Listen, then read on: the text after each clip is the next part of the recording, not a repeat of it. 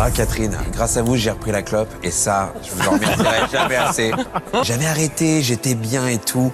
Et en fait elle fume tellement, comme si en fait elle mangeait des petits macarons, donc ça donne envie de fumer, comme envie de manger. Elle fume bien. Ah qu'est-ce qu'elle fume bien. Aujourd'hui dans le monde, près de 8% des femmes sont fumeuses. Bon alors Catherine Deneuve, c'est pas l'exemple le plus actuel, mais elle a longtemps été une icône de beauté française, notamment associée au fait de fumer. Et aujourd'hui, la cigarette est toujours utilisée comme un accessoire esthétique dans les films ou sous l'objectif des photographes de mode. Il y a un truc que l'industrie du tabac a compris très tôt. On n'a pas commencé à fumer parce que c'était bon. La première fois qu'on prend une cigarette, on a envie de vomir. Donc en fait, la seule chose qui fait que les gens fument, c'est par un mimétisme. Et puis une fois qu'on a commencé à fumer, la nicotine c'est tellement addictif qu'on va être tout de suite accroché et que donc on va continuer à fumer. La cigarette, ça pue, ça a mauvais goût et ça tue une fumeuse sur deux. Et pourtant, 7 millions, soit 21% des Françaises, fument. Même s'il y aurait aussi énormément de choses à dire sur les hommes, l'épisode d'aujourd'hui va se focaliser sur l'histoire particulière entre l'industrie du tabac et les femmes. Aujourd'hui, on va voir qu'une femme qui fume, c'est politique. C'est très provoquant même d'ailleurs de faire ça tout. Est-ce qu'il n'y aurait pas Non, ça fait rien.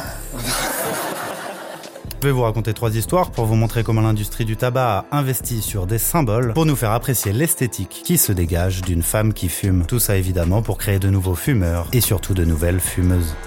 Eh gros, c'est hardcore comme une clope. Yeah, clope.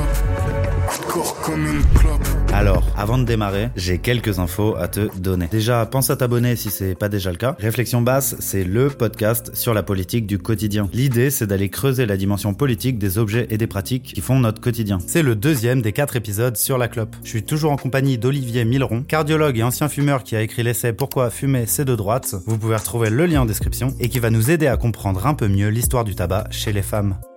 Et on démarre tout de suite avec la première histoire faire maigrir les ménagères. Pour commencer, on est en 1917, pendant les élections présidentielles aux États-Unis. C'est une période un peu spéciale puisque en Europe, ça se fout sur la gueule dans les tranchées entre les Français et les Allemands. On est en pleine Première Guerre mondiale. Finalement, ça sera Wilson qui se fera élire 28e président des États-Unis sur un programme de non-intervention dans cette guerre. Sauf qu'une fois élu, il décide de rentrer en guerre. Évidemment, il a peur de s'attirer des critiques et de perdre sa popularité. Et c'est là qu'apparaît le personnage qui va nous intéresser. Je te présente Edward Bernays, publicitaire états-unien d'origine autrichienne, qui va être chargé de rendre l'entrée en guerre désirable pour le peuple américain. Il va faire une des premières grosses campagnes publicitaires et médiatiques de l'histoire. D'ailleurs, de cette campagne, tu connais forcément cette image de l'oncle Sam appelant les jeunes américains à s'engager, qui est restée célèbre. Grâce à cette campagne étatique d'un nouveau genre, directement tournée vers l'opinion publique, les Américains vont changer d'avis et les États-Unis vont pouvoir rentrer en guerre. Et ils ont réussi à ce que l'opinion se retourne et ils sont rentrés en guerre. Bernays qui a participé à ça a lui-même été très impressionné de la possibilité qu'il y avait pour manipuler l'opinion. Il a écrit d'ailleurs un traité qui s'appelle Propaganda, que j'invite tout le monde à lire, hein, ce qui est très impressionnant. Et donc lui, son idée, c'est de dire avec des techniques de communication, on peut euh, dominer le monde et on est capable de le faire. Et tout ça, ça va extrêmement bien marcher. Les États-Unis rentrent en guerre. Un an plus tard, c'est plié. Et après ça, Edouard Bernays va décider d'aller vendre ses compétences aux entreprises. Bon alors jusqu'ici vous vous demandez peut-être le rapport entre Edouard Bernays et le thème de cet épisode, et bah justement il va se mettre à bosser pour l'industrie du tabac. Et là on va lui donner une nouvelle cible, les femmes qui à ce moment-là fument encore très peu. Ces petites bouches, tout le monde le sait, ne peuvent fumer plus de 40 cigarettes par mois.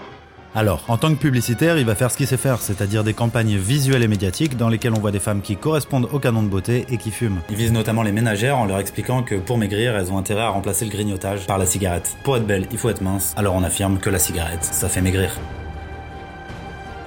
Et encore une fois, c'est un énorme succès. Le nombre de femmes qui fument va passer de 5 à 12% en 10 ans. Et à partir de là, les femmes qui fument vont devenir des objets de désir. On trouvera ça d'abord chez les prostituées, puis les pin-up des années 50, mais très vite ça va se propager aux actrices hollywoodiennes, aux femmes politiques, allant jusqu'à atteindre la légitimation ultime de la beauté, le secteur de la mode.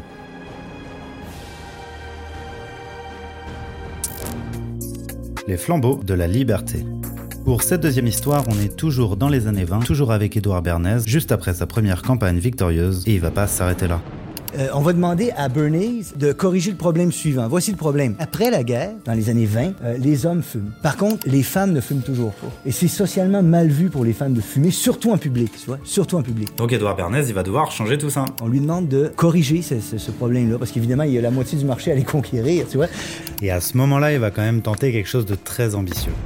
Euh, Bernays va se rendre compte que beaucoup de gens accueillent avec sympathie la cause des femmes, des suffragettes, de la liberté des femmes. Il va donc jouer là-dessus pour créer un happening qui va rester dans l'histoire.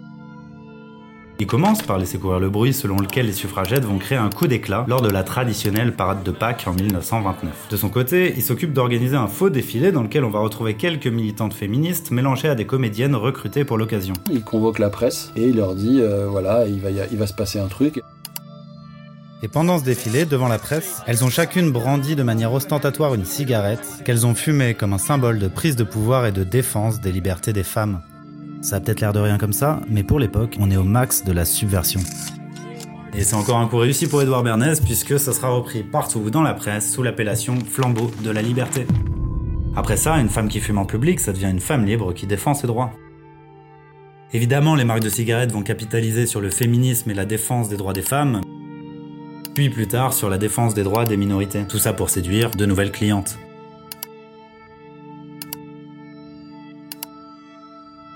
Et encore aujourd'hui, on garde cette image-là que la femme qui fume est une femme libre et qui euh, défait du patriarcat et des normes sociales, alors que c'est uniquement une, construction de l'industrie du tabac. Si Edouard Bernays est à l'origine des deux plus gros coups marketing de l'industrie du tabac à destination des femmes, rien n'aurait été possible sans le soutien de la plus grosse industrie publicitaire du monde.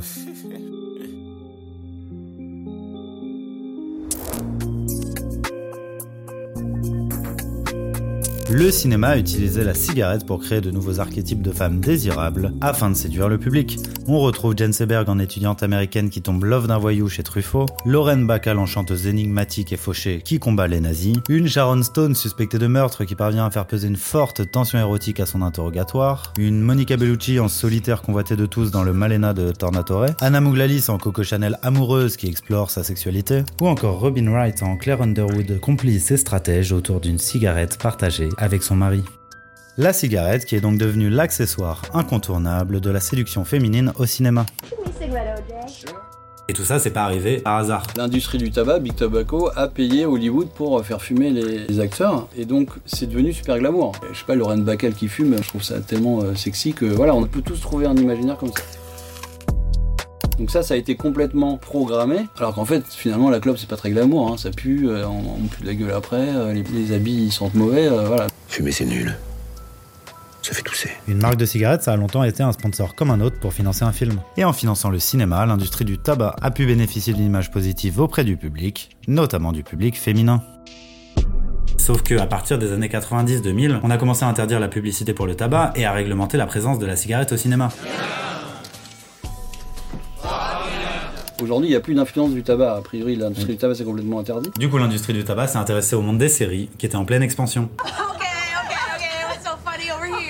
Il y a plein d'articles sur le sujet qui s'indignent du nombre de cigarettes à l'écran dans les séries qui sortent. D'ailleurs, la série qui revient le plus souvent, c'est Stranger Things, notamment la saison 2 avec 262 clopes à l'écran. Après, les plateformes sont de plus en plus critiquées pour ça, et notamment quand elles glamourisent la clope dans des séries pour les jeunes comme Sex Education. Mais bon, les choses évoluent et il y a plein de questionnements intéressants. Il y a une vraie discussion de savoir euh, quel est euh, l'intérêt de faire fumer. euh. Là, on rentre sur la liberté artistique et c'est très compliqué de, de réglementer ça. Si on commence à réglementer le tabac dans les films, on va réglementer l'alcool dans les films, la vitesse en voiture, enfin bon voilà. Avertissement.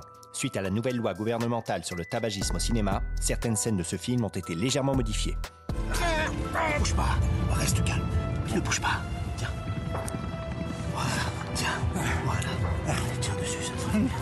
Pense que ce qui est important, c'est que les gens soient informés en fait. C'est pas tant l'interdiction, pas l'interdiction, euh, voilà. L'idée, c'est de garder les cigarettes qui ont une nécessité dans le scénario ou une logique historique, comme par exemple dans les biopics de personnages qui ont existé. Et surtout d'éviter de tomber dans des paresses d'écriture au scénario en utilisant juste la cigarette pour dire qu'un personnage est plus libre ou plus rebelle qu'un autre. Il paraît que Netflix, qui était au centre des critiques, a commencé à prendre des mesures. Mais bon, on est assez loin d'une situation de censure créative au niveau de la clope dans le monde des séries quand on voit sortir des séries comme The Idol en 2023.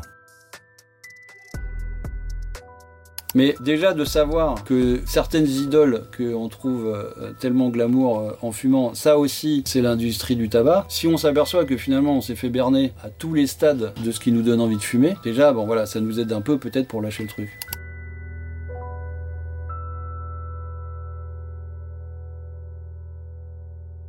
Normalement maintenant, tu comprends mieux comment l'industrie du tabac a su séduire le public féminin et comment il a rendu la fumeuse rebelle et attrayante. Et comme dit Olivier Milleron dans son livre, le succès est complet puisque le taux de cancer du poumon et la surmortalité par cancer du poumon qui est stable voire diminue chez les hommes depuis les années 90 a été multiplié par 4 chez les femmes. Voilà, c'est la fin de cet épisode. Si t'as kiffé, je t'invite à t'abonner, c'est la meilleure manière de me soutenir. Tu peux aussi commenter, liker, partager la vidéo autour de toi. Tout ce qui peut la faire remonter dans l'algorithme, je prends. L'objectif, ça va être de pouvoir envoyer un épisode toutes les deux semaines. Pour info, les épisodes sont aussi disponibles en podcast sur les plateformes audio. Et si t'es intéressé par mes sources, mes lectures ou si tu veux suivre un peu l'actu du podcast, je te donne rendez-vous sur Insta. T'as juste à taper Réflexion basse podcast. Et ben voilà, je crois que je t'ai tout dit. Rendez-vous pour le prochain épisode dimanche dans deux semaines. Ah,